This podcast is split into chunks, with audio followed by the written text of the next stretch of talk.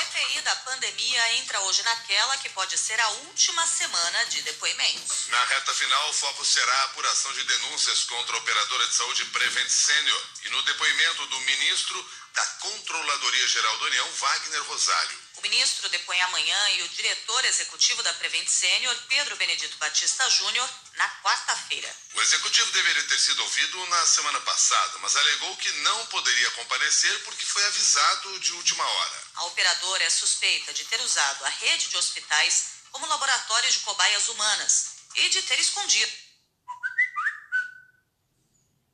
medicamentos sem eficácia comprovada para o tratamento da Covid-19. Também há a possibilidade de os senadores ouvirem na quinta-feira o diretor da Precisa Medicamentos, Danilo Trento, sobre o contrato de compra da Covaxin. Neste domingo à noite, a cúpula da CPI também discutiu a terceira convocação do ministro da Saúde, Marcelo Queiroga. Ele será cobrado a dar explicações sobre a suspensão da vacinação de adolescentes de 12 a 17 anos sem comorbidades. Na sexta-feira, médicos que assessoram o Ministério da Saúde anunciaram que vão deixar os cargos na Câmara Técnica caso o ministro Marcelo Queiroga não volte atrás. Seis horas, três minutos agora. O presidente Jair Bolsonaro enviou ao Congresso um projeto de lei nos mesmos moldes da medida provisória que limitava a remoção de fake news das redes sociais. A medida foi rejeitada pelo presidente do Senado, Rodrigo Pacheco, e suspensa pela ministra do STF, Rosa Weber. Para o líder da oposição na Câmara, Alessandro Molon, o objetivo de Bolsonaro é facilitar a divulgação de notícias falsas, principalmente durante as eleições. A insistência de Bolsonaro em enviar um projeto de lei que deforme o marco civil da internet para garantir a permanência de notícias falsas na rede revela uma obsessão de Bolsonaro em apostar na desinformação. Tudo indica que Bolsonaro tenha chegado à conclusão de que sem a manutenção de notícias falsas na internet, ele não conseguirá se reeleger. Seis horas, quatro minutos.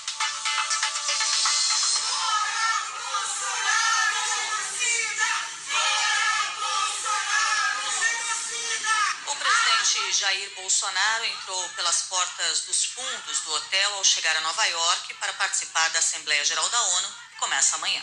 Bolsonaro está acompanhado da mulher Michele, do filho Eduardo e de vários ministros. À noite, para driblar a regra que exige o comprovante de vacinação em restaurantes de Nova York, Bolsonaro e vários ministros comeram pizza em pé na calçada. Na foto publicada pelo ministro do Turismo nas redes sociais, até o ministro da Saúde, Marcelo Queiroga, aparece com a máscara no queixo. O primeiro compromisso de Bolsonaro hoje em Nova York será um encontro bilateral com o primeiro-ministro do Reino Unido, Boris Johnson. Depois, o presidente participará de uma recepção oferecida pelo embaixador brasileiro na ONU.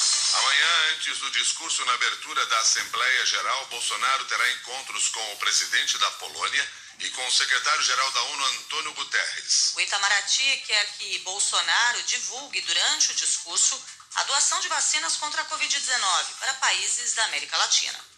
Seis horas, cinco minutos.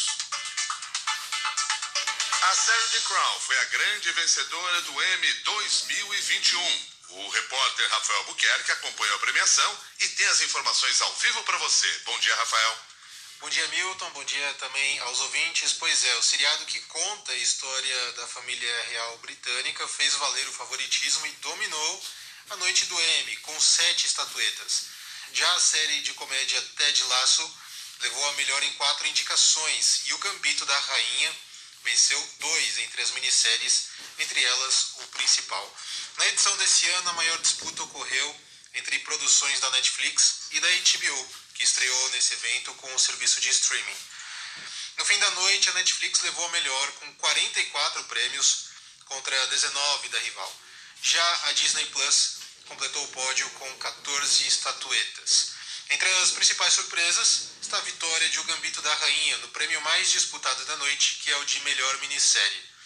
Os prêmios de ator, ator coadjuvante e também atriz coadjuvante em série de comédia foram todos para Ted Lasso, que venceu, que também levou o prêmio de melhor série de comédia.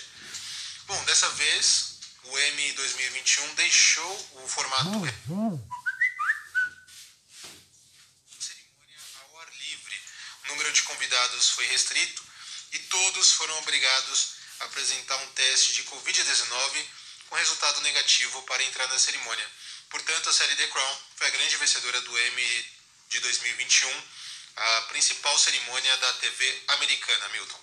Muito obrigado. As informações ao vivo aqui no Jornal da CBN foram do Rafael Buquerque. Seguimos com outros destaques nesta manhã de segunda-feira. A funcionária que fez as primeiras denúncias de abuso sexual contra o presidente afastado da CBF, Rogério Caboclo, falou sobre a rotina de assédio e intimidação. A secretária voltou ao trabalho no início de setembro, depois de cinco meses de licença por causa de uma depressão. Em entrevista ao programa Fantástico da TV Globo, a funcionária relatou o episódio em que foi chamada de cadelinha por Rogério Caboclo.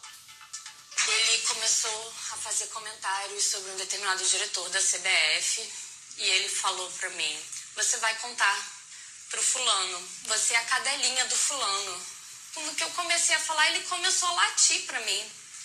Eu fiquei em estado de choque, eu, eu não consegui nem falar. Nisso ele vai para a cozinha, me vem com um saco de biscoito de cachorro, tira um biscoito do saco e me oferece. E aí, no dia seguinte, eu fui confrontá-lo a respeito desse episódio.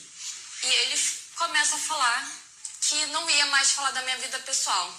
Mas que se ele não falava da minha vida pessoal, ninguém mais podia falar também que eu não poderia mais ser amiga de ninguém dentro da CBF, que não podia mais sorrir para ninguém e também eu ia ter que mudar minha forma de me vestir. Ele quis demonstrar mais poder sobre mim, não só como meu patrão, mas como ali como homem, né?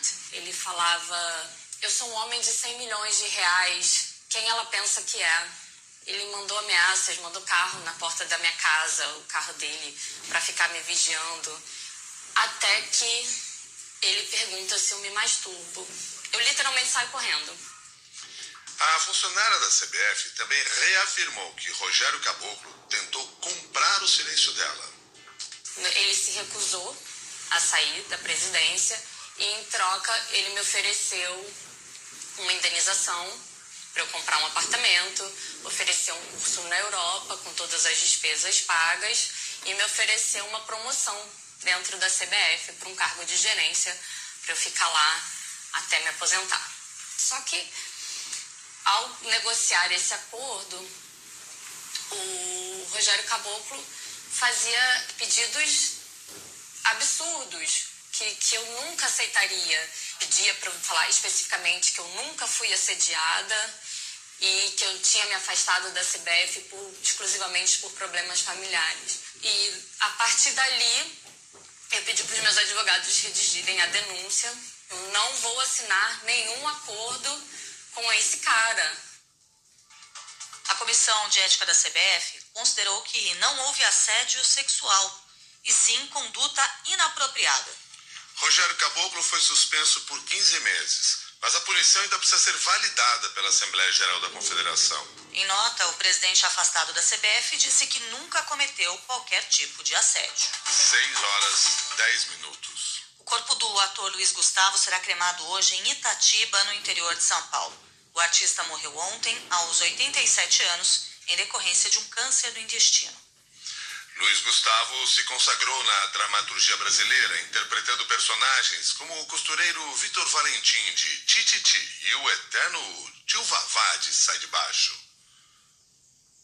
Vai não! Ia! Porque eu estou cancelando essa pouca vergonha. Não, senhora, Cancún. Cancún, não tem Cancún aqui não. A Vavatu não vai suportar esta pouca vergonha. Eu vou cancelar. Aqui, farroupilha. Era só o que me faltava. Ribamar, seu desgraçado. Eu quero saber o que, que você andou fazendo com os meus clientes enquanto eu estava viajando. 6 e 11.